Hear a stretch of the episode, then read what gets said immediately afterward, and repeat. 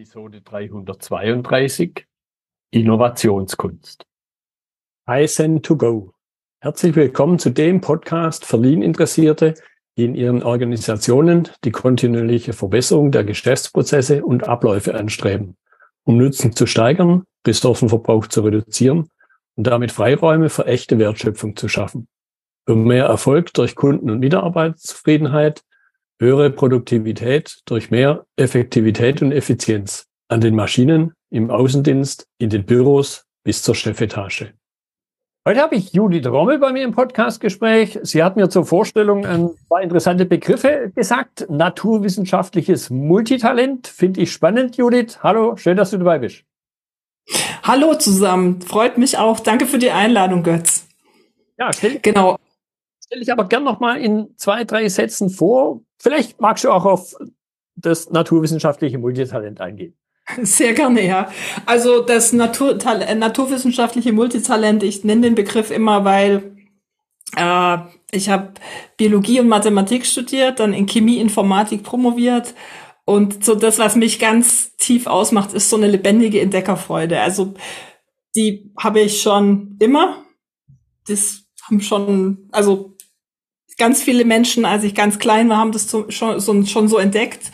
Und jetzt, je mehr ich dem Volk, umso krasser wird mein Leben irgendwie. Also war lange Zeit im, in, in der Wissenschaft und in der Forschung tätig, unter anderem auch in Cambridge in England oder auch in Stanford in den USA, habe viel mit Materialwissenschaft gemacht und jetzt ist es so, dass ich merke, dass diese Art, dieses Innovativsein und diesen Forscherdrang, den ich ja auch habe, dass das was ist, was ich anderen auch geben kann und was ich auch total gern mache. Also nichts Schöneres, als wenn ich eine Gruppe von Leuten, von Leuten vor mir habe, die zusammen ihre Ideen groß werden lassen und wo das dann so richtig sprudelt und das fühlt sich für mich dann an wie Mathe machen. Gut, das wird jetzt vielleicht Widerspruch von mir, nicht je, was Mathematik angeht, nicht jeder nachvollziehen können, aber ich finde es einen interessanten Impuls. Ja, ja, natürlich. Das muss auch nicht jeder nachvollziehen können. Wobei Mathematik für mich an sich, das, das ist ja schon auch das, ähm, wie ich überhaupt zu dem Überbegriff kam, über den wir heute reden, Innovationskunst. Ich kam von dem Thema Denkkunst. Also, weil Mathematik hat für mich halt mit dem Denken zu tun. Und das so lautet der, das griechische Wort an sich bedeutet ja, Mathe ein, denken und Ars Mathe, also Techne, Mathe ein oder so ähnlich heißt, ist es die Kunst des Denkens. So haben es die Griechen formuliert. Und das tun wir eigentlich auch. Also es ist nicht irgendwie Kochrezepte auswendig lernen, sondern wirklich Dinge sich überlegen und zu gucken, was weiß ich, mit welchen Konzepten kann ich was tun. Und das lässt sich natürlich auch super in den Business-Kontext übertragen. Gut, ich würde jetzt ganz gern noch mal kurz einen Schritt zurückgehen, obwohl du, ich vermute mal, einen Teil der Antwort schon gegeben hast. Was war für dich der Impuls, dich überhaupt mit dem Thema Innovation vermutlich auch eben in der Intensität, wie wir es heute diskutieren werden, zu beschäftigen. Ja, Innovation heißt für mich, dass sich etwas erneuert, dass sich was verbessert, dass sich, also innovare aus dem Lateinischen in, heißt eben, dass sich was Neues entwickelt, was Neues entsteht. Und eben weil ich so neugierig bin und in der Forschung eben auch ständig Neues. Es geht darum, was Neues zu generieren und, und es sind immer auch kreative Prozesse mit dran. Und dann bin ich eben so auf die, das Thema Innovationskunst gekommen, weil ich das verbinden wollte. Also ich habe mich mit Innovation eigentlich schon immer beschäftigt, weil Forschung ist eine Art von Innovation. Gut, und jetzt eben diese Dualität mit der Kunst wo ich jetzt persönlich mein erster Gedanke war, Kunst, es ist immer ein Stück weit ja was Neues und wahrscheinlich auch Einmaliges, sonst wäre es ja keine Kunst mehr, sonst wäre es vielleicht einfach nur eine Art von Handwerk. Und da dann aber nochmal die Frage rein, was bedeutet das für dich? Kopplung zwischen Innovation und eben Kunst. Kunst heißt für mich, dass wir was Schöpferisches gestalten in unterschiedlicher Form mit unterschiedlichen Methoden oder Materialien oder auch Denkweisen, wie jetzt in der Mathematik. Aber jetzt mal angenommen, wir hätten ein, ein, ein Bild, würden ein Bild malen, dann brauchen wir vielleicht einen Pinsel und Farben und irgendwas, wo wir das dann draufgeben. und dann entsteht Kunst. Aber genauso ist es so mit, mit, mit Klängen. Wir nehmen Instrumente oder unsere Stimme und lassen Töne zu einem, zu, zu, zu, zu einem, zu Klangfarben zusammenschmelzen, die uns dann gute Gefühle geben. Oder auch nicht so gute Gefühle, je nachdem, wie es sich anhört.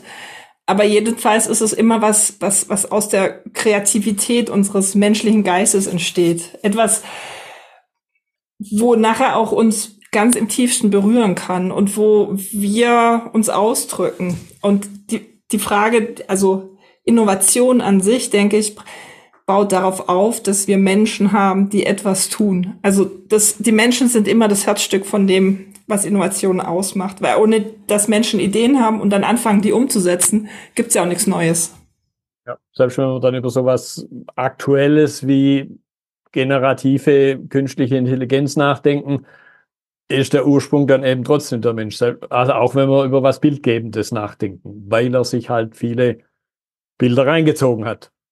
Genau. Und weil Menschen sich gedacht haben, na, das wäre doch toll, wenn wir es uns da leichter machen könnten, einen Prozess beschleunigen könnten, eine Methodik nutzen können, die jetzt gerade schon, die wir zusammen entwickelt haben, wo ganz viele Menschen aus ganz unterschiedlichen Fachbereichen dran gearbeitet haben.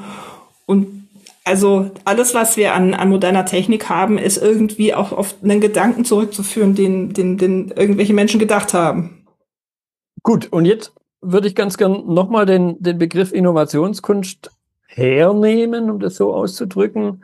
Und in der Vorbereitung hatten wir ja schon einen Austausch und da hattest du Elemente genannt. Und ein Stück weit hattest du es auch gerade beim Bildgebenden genannt, eine Leinwand, ein Pinsel, Farbe.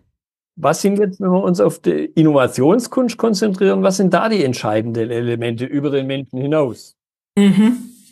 Also wir brauchen auf jeden Fall den Canvas, wo wir auf, oder die Leinwand, auf die wir zeichnen. Mm, das sind für mich so die, die, das Unternehmen an sich oder die Organisationen, in denen Menschen drin sind mit den Räumen, die da schon dazugehören. Also ein Aspekt von dem, wie, wie, wie Innovationskunst aufgebaut ist, sind einmal die Menschen, die in Denkräumen sind. Und die Menschen, das sind die Farben.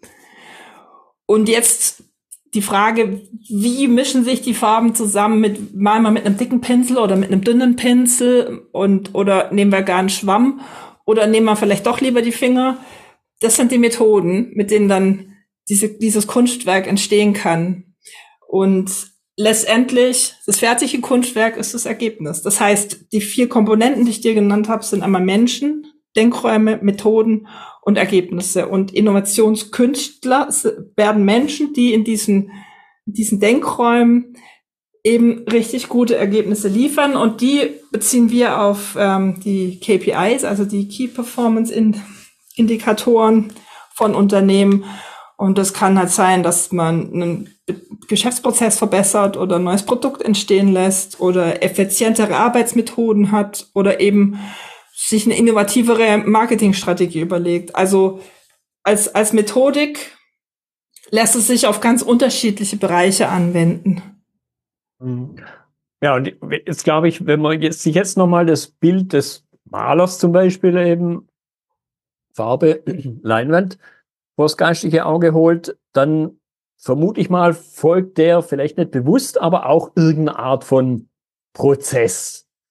Am Anfang hat er halt eine weiße Leinwand oder zumindest eine nicht gestaltete Leinwand und vielleicht äh, steht er dann vor dem vor dem Horror, was mache ich jetzt da drauf? Aber da muss er irgendeine Idee haben und ich vermute mal, bis er dann irgendwann entscheidet, jetzt ist fertig, durchläuft er halt auch da einen, einen gewissen Prozess in ja, vielleicht einzelnen Phasen, die ihm mehr oder weniger bewusst sind. Und ich könnte mir vorstellen, dass das auch ähnlich für die Innovationskunst gilt, oder? Genau, und da kommt aber dieses Thema Denken und der forschende Aspekt mehr mit rein, weil wir nehmen dann einen Prozess, der mehr zur Wissenschaft passt, also dieses den Ist-Zustand analysieren, eine Hypothese bilden, dann sich überlegen, was braucht's, um zu testen, ob die Hypothese stimmt oder nicht und dann auch das ganze Planen, ein Experiment in Anführungszeichen durchführen und regelmäßig auch zu überprüfen, ob das dann stimmt und am Schluss einen Abschlussbericht machen. Und das durchlaufen wir doch klein, in, in, in großen und in kleinen Schleifen. Mhm. Also so die Mischung, die deswegen ist der Aspekt Denkraum auch so wichtig und das, was ich vorher mit Mathematik meinte, weil es wirklich eine Brücke ist zwischen dem, was wir so als Künstler machen würden, dass es sich gut anfühlt und diesen, diesen fühlenden Aspekt von, vom Menschen mitnehmen, aber gleichzeitig auch den, den eher technisch naturwissenschaftlichen Ansatz oder generell den forschenden Ansatz zu gucken, okay, wie kann man sowas auch messbar machen? also die Frage, wie, wie können wir messen, ob es Menschen gut geht in ihrer äh, Arbeitsumgebung? Und was brauchen die denn für Denkräume, damit sie sich miteinander austauschen können, damit sie neue Zusammenhänge erkennen oder auch auf ungewöhnliche Weisen das Vorhandene vernetzen können? Und dann genauso, welche Methoden sind denn jetzt sinnvoll? Und dann gibt es immer unterschiedliche Möglichkeiten, auch da wissenschaftlich basiert, wie wir das alles messen können. Also alle vier, in allen vier Aspekten arbeiten wir so, dass wir da das Wissenschaftliche auf jeden Fall fundiert mit reinbringen. Kann man es jetzt in irgendeiner Form so ausdrücken, wenn wir jetzt wieder auf den Begriff Innovationskunst den ins Zentrum stellen und sicher beschäftigen sich hoffentlich viele, alle Unternehmen in irgendeiner Form mit Innovation. Wann, wann würdest du sagen, wie soll man es ausdrücken, wann zündet, wann würde dieser Begriff Innovationskunst in einem Unternehmen, in einer Organisation zünden, dass sie sagen, ja, das ist jetzt genau das, was ich will, weil ich glaube ja, wenn ich wieder auf das Thema Malermetapher zurückkomme, und dann ist wahrscheinlich nicht, dass es vielleicht so wie bei einem Van Gogh abläuft, wo erst, wenn schon Jahrzehnte, Jahrhunderte vergangen sind, erst dann es wirklich zum Ergebnis, zum Erfolg führt, dass Menschen ein Heiden Geld für das bezahlen wollen, was da auf der Leinwand ist. Ich glaube, da sind die Unternehmen vermutlich ein bisschen ungeduldiger, was das Ergebnis angeht. Mhm, genau. Also auf jeden Fall zu den Ergebnissen zählt ja auch, wenn man so ein KPI anschaut, da zählt auf jeden Fall auch dazu, dass der Umsatz hochgeht oder dass man mehr verkauft hat von einem bestimmten Produkt also das, wann es zünden kann, ist, wenn Menschen merken, dass sie eine Herausforderung haben im Unternehmen, die sie jetzt schon mehrmals versucht haben zu lösen, die aber noch nicht so ganz klappt. Also zum Beispiel, dass sie einen hohen Krankenstand haben, den sie verringern möchten, oder sie sagen, okay, ich hätte gerne eine, eine Taktik, um Mitarbeiter langfristig zu halten. Oder wenn man zum Thema, weil du es vorher sagtest, es kommt neue Technologie, wir hm, verwenden in Zukunft sicherlich immer mehr auch die künstliche Intelligenz. Wie kann man denn jetzt diesen, diese Art künstliche Intelligenz so mit ins Unternehmen einbauen, dass es auch die unterschiedlichen Bedürfnisse der Menschen abdeckt? Oder wenn, also wenn, wenn es darum geht, Probleme zu lösen, die mit den Menschen zu tun haben, wo es sinnvoll ist, zu schauen, was haben denn jetzt die Mitarbeiter für Ideen? Weil die Mitarbeiter selber die, die, die kennen das Unternehmen ja am besten und die wissen ja auch ganz oft Lösungen und haben Ideen für die internen Prozesse. Und deswegen, wann, wann man die dann einsetzt, die Innovationskunst und Mitarbeiter zu Innovationskünstlern zu machen, eben genau dann, wenn es diese wenn es diese Sachen gibt, wo es halt ein bisschen so knarscht und knirscht wo es auch wichtig ist, dass man einen sicheren Raum aufmacht, dass Menschen sich auch trauen, über ihre Ideen zu sprechen. Also ganz oft ist es so, dass Menschen eben das nicht erlebt haben in der Schule und auch in der Uni oder auch mit früheren Arbeitgebern. Die trauen sich gar nicht richtig, ihre Meinung zu sagen. Eine Idee zu spinnen. Ja. Und unser Angebot fängt dann so an, dass wir das im Eins zu eins machen. Also wirklich in einem den Menschen, einen einzelnen Menschen, ein Team mit fünf Leuten zum Beispiel, zu sagen, wir arbeiten jetzt mit einem, mit, mit, mit jedem Einzelnen einzeln und schaffen einen sicheren Raum und hören den erstmal zu. Und dadurch lernen sich die Menschen besser kennen und sie bekommen eben den Mut und auch die, die, die, die Stärke, zu, über ihre Ideen zu sprechen. Wir haben da äh, einige Leute im Team, die auch systemisch arbeiten, also die die da diese andere Seite von, wie funktionieren denn Menschen miteinander, was brauchen die und, und wie kann man das denn jetzt so, wie kann man einen Menschen so mitnehmen, dass der anders dann im Team agieren kann, weil er eben besser sich ausdrücken kann und vielleicht auch erstmal erkennen kann, huch, da habe ich ja Ideen. Und bis jetzt, also das ist dann so wie, wie, wie vielleicht bei einem Kind, das ein Bild malt und wenn es ständig hört, ja, das sieht schlecht aus und das gefällt niemandem, dann lässt man es irgendwann sein. Also meine Erfahrung, dass wenn, wenn, wenn immer negatives Feedback kommt, dass dann die Leute einfach aufhören, es zu machen und Vertrauen in sich verlieren. Ich glaube, ja. das war eine lange Antwort auf deine Frage.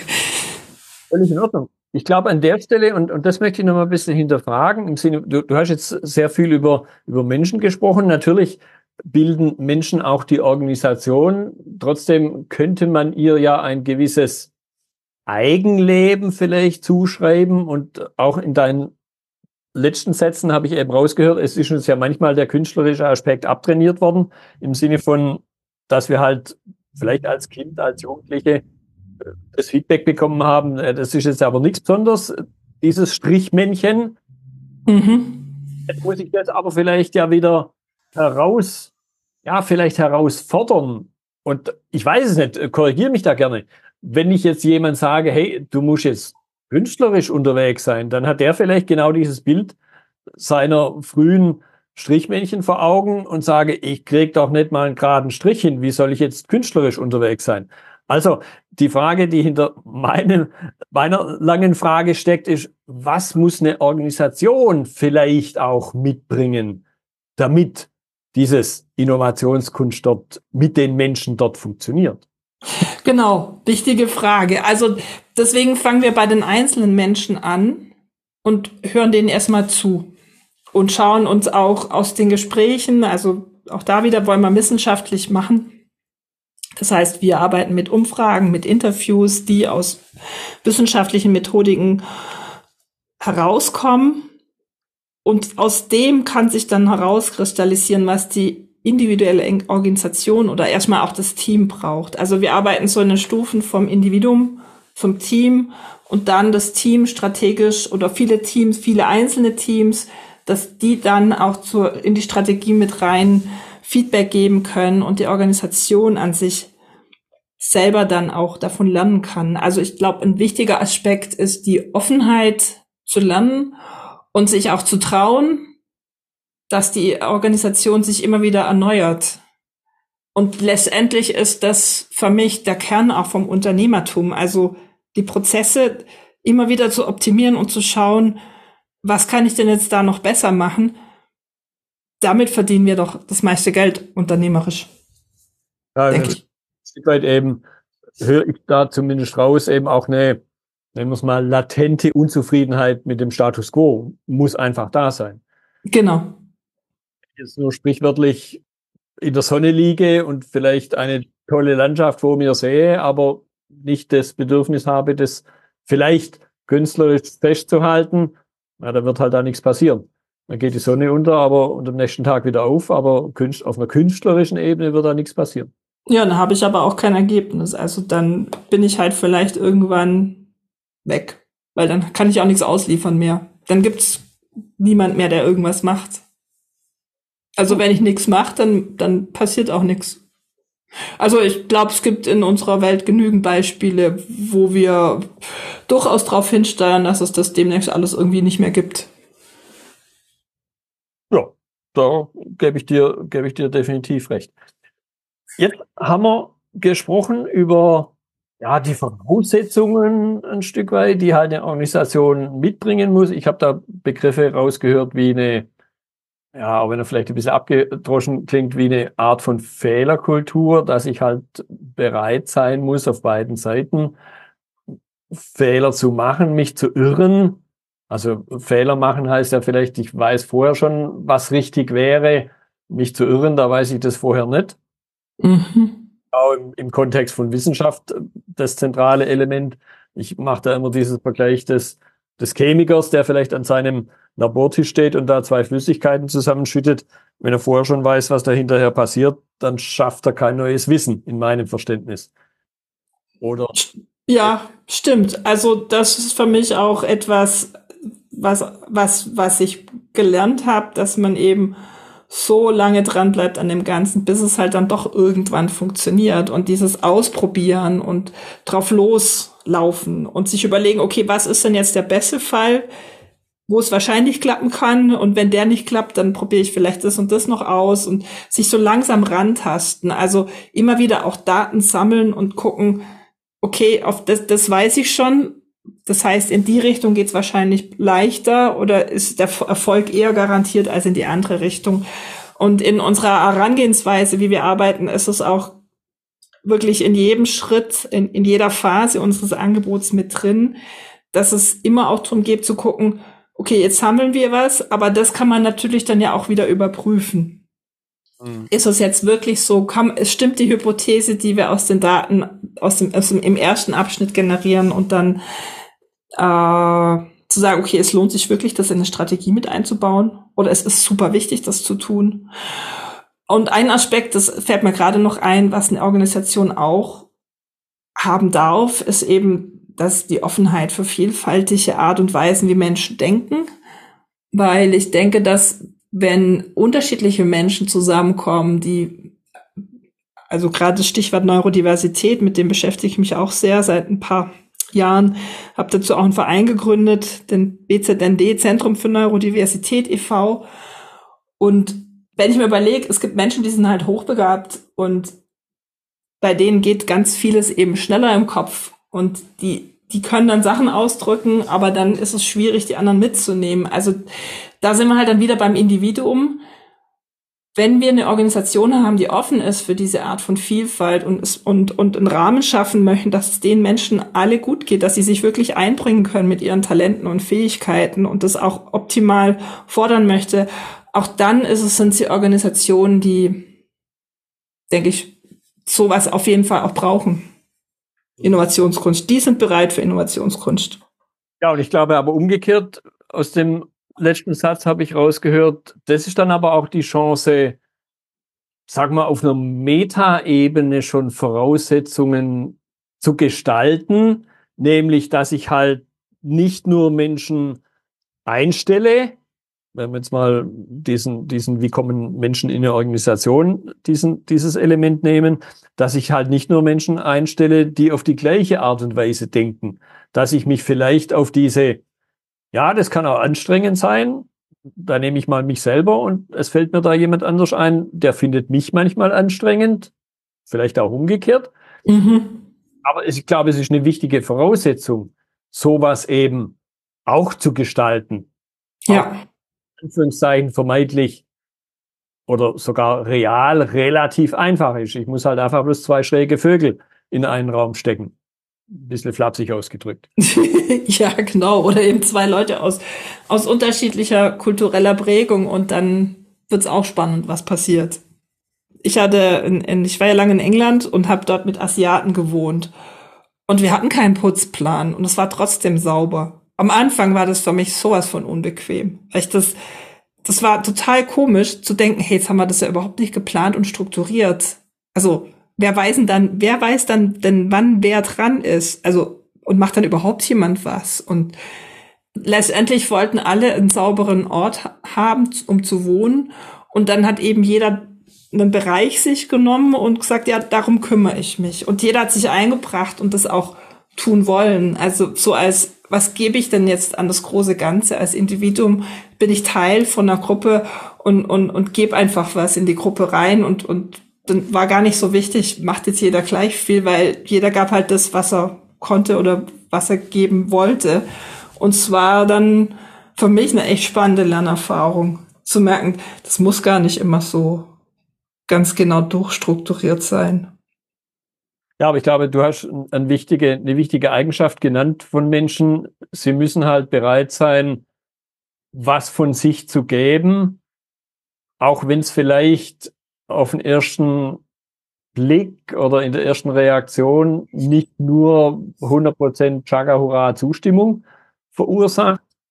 Wenn ich aber halt nicht bereit bin, was zu geben, oder das, ohne vielleicht das Ergebnis schon, schon zu kennen, dann wird es schwierig, oder? Ja, also es heißt ja letztendlich, dass wir in Beziehung treten können miteinander. Und das ist so auch der Kern im Gedanke hinter den Denkräumen, dass wir eben Räume haben, egal ob virtuell oder physisch, in denen wir miteinander gut in Beziehungen treten können und Austausch haben und wo wir dann auch zusammen leicht was umsetzen können als Menschen. Und das ist so ein bisschen, äh, ich glaube, wir sind es oft gar nicht gewohnt, dieses in Beziehung treten, weil wir aus einem System auch rauswachsen. Ich denke mal jetzt an Schule und, und auch Uni ist, wir sind oft mehr miteinander im Wettbewerb als miteinander in Beziehung. Ja, das finde ich einen sehr wichtigen Impuls. Und gerade wenn man so aktuell bestimmte, bestimmte Dinge beobachtet, habe ich ein Stück weit, ich drücke das mal ein bisschen vorsichtig aus, äh, die Sorge, dass wir da viele Chancen verschenken. Du meinst durch diesen ähm, zu starken Wettbewerb? Ich glaube, ohne Wettbewerb geht's nicht und es braucht auch einen Wettbewerb. Und trotzdem ist es, ja, wie, was, was macht uns Menschen aus? Also ein, ein Kerngedanke, wie ich zu diesem Ding auch kam, das Innovationskunst zu nennen, war so ein, okay, sind ja nicht nur Beziehungen mit Technik, weil Anfang war ich so Mensch-Technik-Beziehungen und wie schlagen wir eine gute Brücke, dass es und dass wir eine gesunde Beziehung haben zwischen der Technik. Und irgendwann dachte ich, nee, es ist noch mehr. Es braucht halt die Beziehung unter den Menschen auch. Und Pe Technik muss den Menschen so den Rahmen bieten können, dass, dass das eigentlich bestärkt. Also, dass es online wie offline gute Beziehungen gibt, dass wir, sie, dass wir uns gegenseitig wertschätzen können für die individuellen Stärken, die wir haben. Genau, also die Vielfalt der Menschen auf allen Ebenen im Grunde. Und du hast gerade das Beispiel von dir in England im Zusammenleben mit Menschen, die einen asiatischen Hintergrund haben, genannt. Gut, jetzt so, wenn ich ein bisschen Richtung Uhr schaue, zum zum Abschluss noch zwei Aspekte, die ich mir ganz gern beleuchte. Einerseits, wie sieht der Einstieg aus, wenn jetzt zum Beispiel uns jemand zugehört hat, der sagt, ah, das hört sich spannend an, Innovation, ja, brauchen wir. Innovationskunst ist mal ein ganz neuer Gedanke. Wie gestalte ich diesen Einstieg, wenn ich noch nicht weiß, ob es für mich als Organisation, als Entscheider in der Organisation das Richtige ist? Also wir haben ein Kennenlernpaket, das damit beginnt, dass Menschen in einem Team, also circa fünf Leute, dass wir die begleiten, eins zu eins und so einen kleinen Analyseprozess durchlaufen. Also erstmal schauen, okay, was braucht's denn, damit die in einem sicheren Raum sind und ihre St Ideen auch äußern können und auch erkennen, welche Stärken sie haben und wir durchlaufen auch da dann wieder diese vier Be Be ähm, Bereiche, also schauen uns die Menschen an, schauen uns an, welchen Denkräumen sie sich bewegen, mit welchen Methoden sie arbeiten und dann auch welche Ergebnisse sie produzieren. Und nach diesen fünf Monaten im Eins zu eins sagen, fassen wir das zusammen in der Analyse und würden dem Unternehmen dann sagen, hier, das sind Möglichkeiten, wie wir euch jetzt zu, zum weiteren Vorgehen inspirieren. Und dann, man kann dann als Unternehmen entscheiden, ob man weitermachen möchte, sich weiter begleiten möchte mit uns und mehr investiert oder sagt, okay, nee, wir beobachten das jetzt erstmal und gehen dann vielleicht später weiter oder sagen, oh ja, das war jetzt ein toller Impuls von, von, von dem Team um die Innovationskunst. Äh, aber für, fürs Weitere reicht uns das erstmal. Gut, du hast schon ein bisschen angedeutet, da wird man dann auch was in die Notizen reinnehmen. Wo kann man sich, wo kann man mehr über Innovationskunst erfahren? Also auf jeden Fall auf LinkedIn. Da haben wir eine Page bei meinem Unternehmen mit dran. Also noch, das muss ich noch dazu sagen, genau, mein Unternehmen ist ein Steinbeiß Beratungszentrum, ist quasi so ein Franchise für Wissenschaftlerinnen und Wissenschaftler. Das hat den Vorteil, dass wir gleich eine GmbH sind und ich habe das vor zweieinhalb Jahren gegründet und mache jetzt in diesem mit diesem in diesem Setting eben die Innovationskunst. Und Innovationskunst als, als, als Beschreibung ist da auf LinkedIn auf so einer Showcase-Page mit aufgeführt. Und wenn man mehr möchte, dann gibt es jetzt gerade einen frisch erschienenen Artikel auch im Steinbeiß Transfermagazin oder ihr meldet euch direkt bei mir. kann man ja auch meine E-Mail-Adresse mit runter reinschreiben und dann kann ich auch noch mehr erzählen. Irgendwann gibt es da auch ein Buch drüber, aber soweit bin ich noch nicht. Prima. Ja, ich werde auf jeden Fall deine Kontaktdaten, wie du es gerade genannt hast, die werde ich auf jeden Fall in die Notizen mit reinnehmen und dann hat jeder die Möglichkeit, seinen bevorzugten Kanal zu wählen. An der Stelle, Judith, ich danke dir für deine Zeit, für die interessanten Aspekte eines sehr wichtigen Themas, Innovation, auf eine ja, durchaus ungewöhnliche neue Art und Weise. Deshalb nochmal vielen Dank. Danke dir. Das war die heutige Episode im Gespräch mit Judith Rommel zum Thema Innovationskunst. Notizen und Links zur Episode finden Sie auf meiner Website unter dem Stichwort 332. Wenn Ihnen die Folge gefallen hat, freue ich mich über Ihre Bewertung bei Apple Podcasts. Sie geben damit auch anderen Linieninteressierten die Chance, den Podcast zu entdecken. Ich bin Götz Müller und das war Kaizen2Go. Vielen Dank fürs Zuhören und Ihr Interesse. Ich wünsche Ihnen eine gute Zeit bis zur nächsten Episode. Und denken Sie immer daran, bei allem, was Sie tun oder lassen, das Leben ist viel zu kurz, um es mit Verschwendung zu verbringen.